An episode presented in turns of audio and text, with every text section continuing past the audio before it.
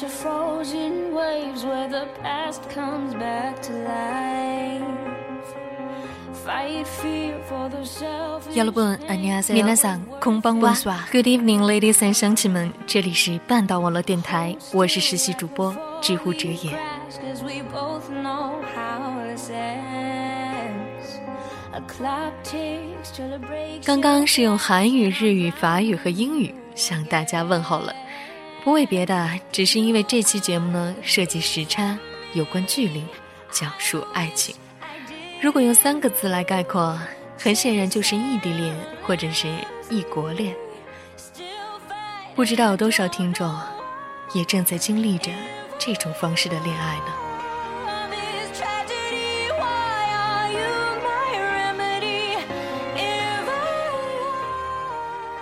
前几天刷微博时，有人看到很多网友对一篇文章的转发和评论。那篇文章主要是谈论异地恋，名字叫做《恋人超过五十公里就分手》，来自某婚恋网首席情感专家。网友们对这篇文章的评价褒贬不一，态度也不尽相同。但在我读完之后，忽然想起曾经朋友给我看过他写的一篇文章，文章名字是《谋杀爱情》。其中没有太多的大道理，剧情又不免落了俗套，但所有的内容又都是真实的，确确实实是他本人所经历的一些故事。我想借此机会与大家分享，分享这些距离大大超过五十公里的情侣们的故事。就让我们来一探究竟，到底距离是否是谋杀爱情的真正凶手？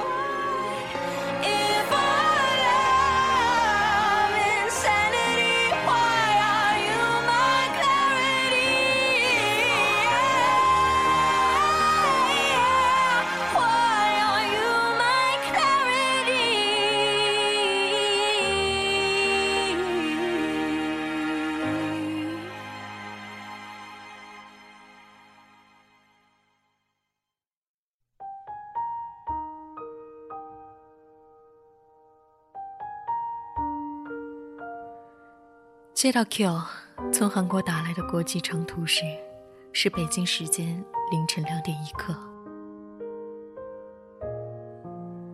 我几乎是在无意识的状态下划开了手机的接听锁，但当电话另一端爆发出的尖锐哭声闯进我耳膜的那一刹那，我瞬间就清醒了。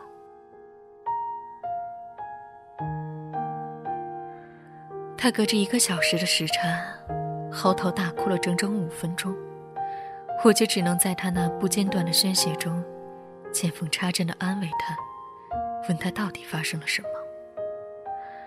他抽泣着，最后终于断断续续的蹦出几个字。他说：“我和他分手了。”随后，他的抽泣便伴随着我无声的沉默。Q 口中的他，是交往了近四年的男朋友。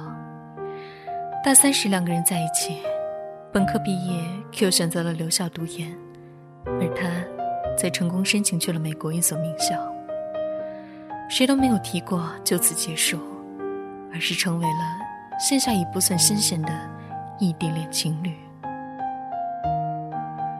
一开始，我曾很认真地问过 Q，会不会感到很害怕？因这种分离而缺少安全感，因为有太多的例子告诫着人们，距离打败爱情。Q 笑了，他说：“这都什么时代了？从国外打电话多方便啊，走流量就行。天天挂着 QQ、微信、微博，这么多算账，谁还能丢了谁啊？”后来，这句话在我们前两个月为他进行去韩国做交换时。他又重复了一遍。那时，我们一桌六个人，一遍遍地叮嘱他说：“出国了要常联系，多给我们打打电话。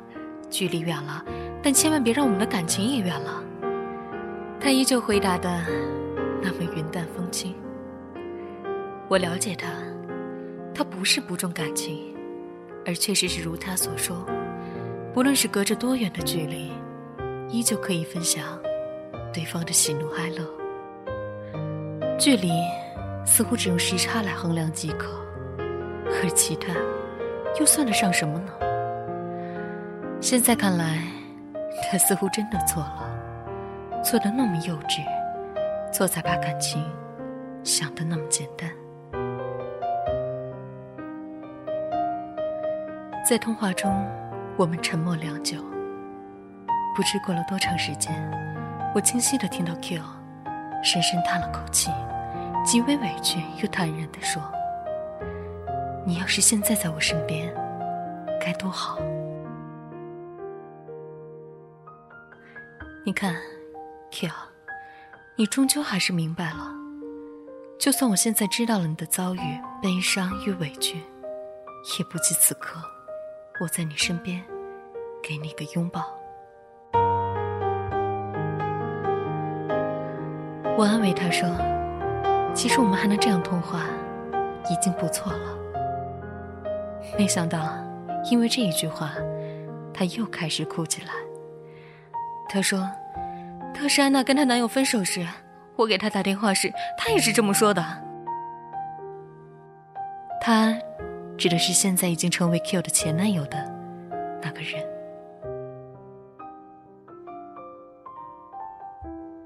我一时语塞。又不得不继续说些显然已毫无用处可言的安慰话，顺便起床泡杯咖啡，开了电脑。我登录 QQ，打开浏览器，查看了邮箱。这些似乎都是每次打开电脑后很自然的去做的事情，动作熟练连贯的都来不及思考为什么。俨然，这已经成为了一种习惯。他提到的安娜，是他在韩国远来的室友，来自法国的交换生。上个月刚刚搬出了留学生公寓，现在房间只剩下 Q 一个人，也因此才能由着他凌晨上演这样的闹剧。安娜在韩国之后的故事，因为 Q，我多多少少知道了些。刚开始时，Q 不止一次的和我感叹法国式恋爱中那份执着、牵绊与迁就。他羡慕的是他们能够想尽一切办法，将彼此的距离尽可能的缩到最短。安娜的法国男友在上海留学，安娜之所以会选择到韩国交换，只不过是想尽可能的离他更近些。在此之前，他们约定，安娜半个月到上海一次，在半个月后，她的男友则到韩国来看望她。可是，现在她到了韩国这么久。两国海关却始终没有机会，在他们各自的护照上盖个章。他们分手了。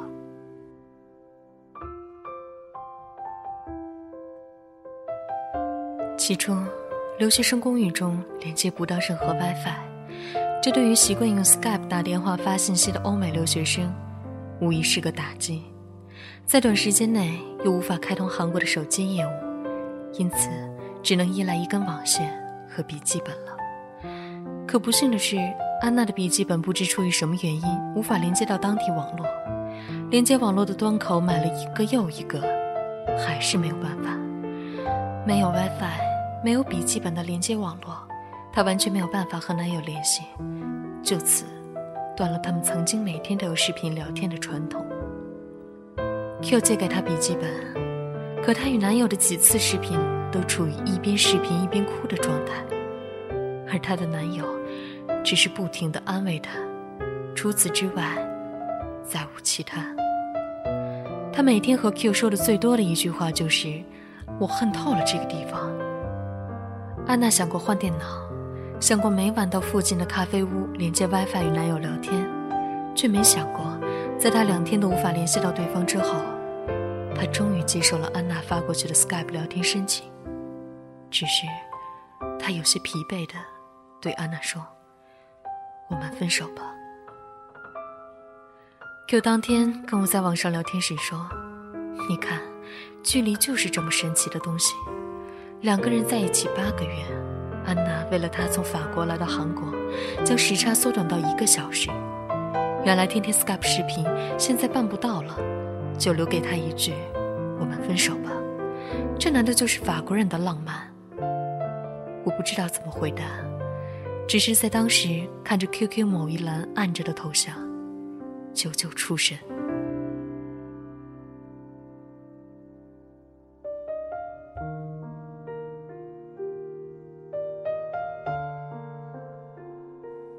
在之后的两天，Q 电脑上的 Skype 弹出了安娜男友的信息，是安娜让 Q 每天挂着他的账号。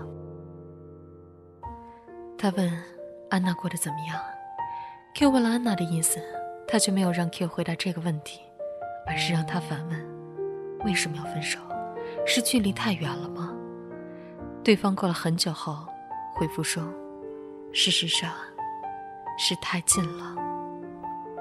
而在一周之后，安娜看到了她男友的最新状态，看到了他和另外一位外国女子的甜蜜合影，背景是上海的标志性建筑。远和近，到底是怎样定义呢？显然，Q 将这件事也讲给了她的男友听。也许，她把整件事都放错了重点。或许，分手不是因为从每天必须联系到不能每天联系，不是因为没有 WiFi 没有本地连接，分明不是因为网络的突然背叛。想着仅仅用一根网线去维系一段感情，幻想着就能缩短两个人的实际距离，是人们的想法过于天真了。亲爱的 Q，或许在早些时候，即使有些话我不该说。我也会对你照实的说出口。你曾跟我说，你感觉到他对你的敷衍，你说或许只不过是因为你的敏感在作祟。煲电话粥的时间越来越短，从最初的每天几通电话，到每天一个很简短的问候，从在线隔着时差聊天，到写写三言两语的邮件，因时差第二天才能看到，而现在。只不过是简单的几个字的信息而已。你对我说，你有些累了，语气再也没有你当时对我说那句话时的笃定。你那时的风采，那时的笑，都被此刻的哭泣，轻而易举的击碎了。你跟我说，你将他的备注名改成了“触不到的恋人”，你又说，但至少我们还是能够了解彼此的生活，只是。不能够再参与了而已。从前的时候，你熬夜陪他准备比赛，获奖了比他还激动。现在他在电话中告诉你他又得了个奖，你却只能回去祝贺。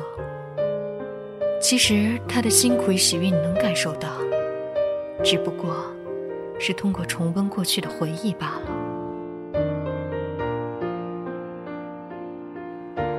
他跟你提分手时说。两人现在的状态，不像是谈恋爱，而更像是机械的在向对方汇报生活而已。不再有当初天天腻在一起时的热度，即便是摩擦，都少有。可这种平静，也不是他想要的那种所谓的细水长流。归根结底，他不再爱你了。可究其缘由，真的是因为距离吗？我只知道。这场爱情里，无关诱惑与背叛，你们始终是信任彼此的。只不过，单凭信任，还不足以抵挡爱情冷却，岁月漫长。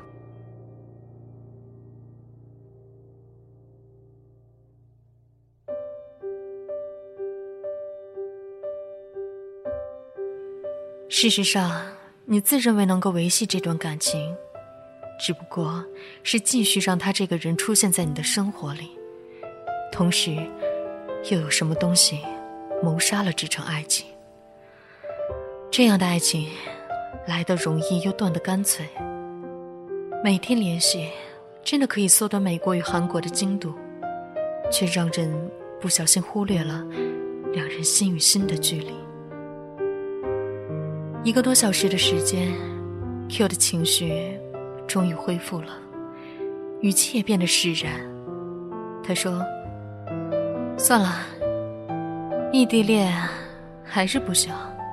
他的生活我只能从电话里听得到，从他聊天的文字里看得到，却无法真正触得到。终究还是输给了距离。随后，他问：“你和你的男朋友还好吗？”我答：“还好。”他想了想，说：“现在懂了，有些感情，有时候也没必要太坚持。你看，就像我。”我看着已挂断的电话。显示通话时间是一小时二十六分钟。外面的天蒙蒙亮。QQ 中那个头像依旧是暗着的。我点开了我们的聊天记录，上面清晰的记录着我们这些天的聊天内容，只是简短的几句话。仔细观察，可以看到两人的聊天，或是说给彼此的留言更为准确。时间。隔着十几个小时的时差，聊天内容更是平淡，还有他打在屏幕上的几句“我最近有些忙”的痕迹。我喝完了冷掉的咖啡，扣上了电脑。德国的当地时间应该是夜里九点多了，那么远，那么远。无心再睡，捧起枕边的一本书，继续慢慢读。忽然想起以前的一位室友，她也一样，异地恋，所以很多人都会看到这位姑娘每天在走廊接着电话，一边聊天一边来回踱步，有时也不免能听到一些争吵。大学四年，他们在一起四年，异地恋了四年，然后上个月他们订婚了。你什么坚持？为什么坚持？又怎样坚持？旁人是说不清的。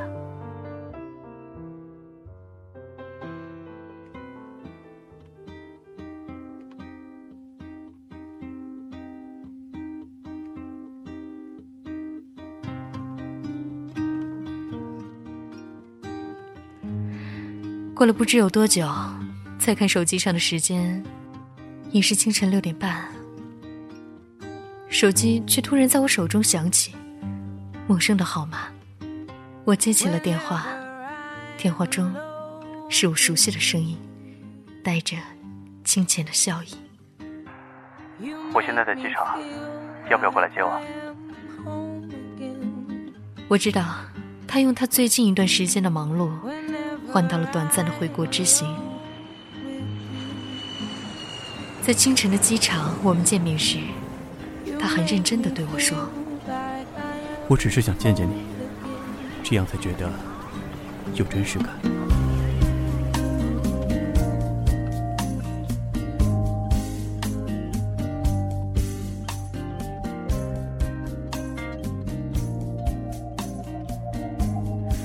我羡慕的爱情，正如有人说过，是站得胜时间，抵得住流年，经得起离别，受得住想念。有他这样不辞辛苦，只为短暂的见面，只为那份爱情的真实感，他又怎能担不起我那份对他和对爱情的执念呢？短暂的分离，只不过是我爱情进程中的一段插曲，对于 Q 来说，似乎是因此而生了一场祸乱。爱情，终究还是。看人在心，距离再近，不是对的人也难成正果；距离再远，对的人也会让你不曾察觉这感情中的缺憾。不是有那么一句话吗？我于苍茫人海中与你相遇、相识、相爱，赶了那么久的路，不曾将他人认错，不曾与你错过。不管之后你我距离有多远。都不及我未曾遇见你时，那海角天边。我懂那时的孤独与绝望，又怎能忍心让那距离将你重伤？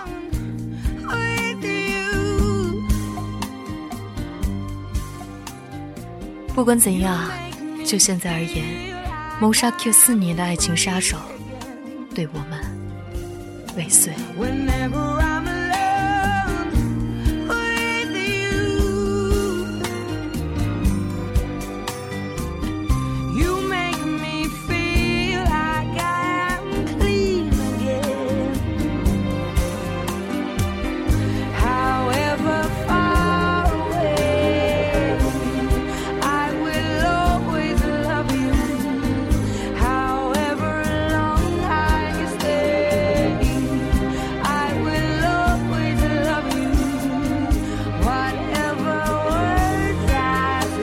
上就是我的朋友和他几个朋友有关距离的故事，有悲有喜，俗气了点儿，但他的爱情又让我羡慕。我说他写了个啰里啰嗦的故事，到最后似乎都没能给出个答案，也没能讲清楚为什么他还有他的那位室友就能够拥有 happy ending。但是有关爱情这个命题，怎么可能会有定论呢？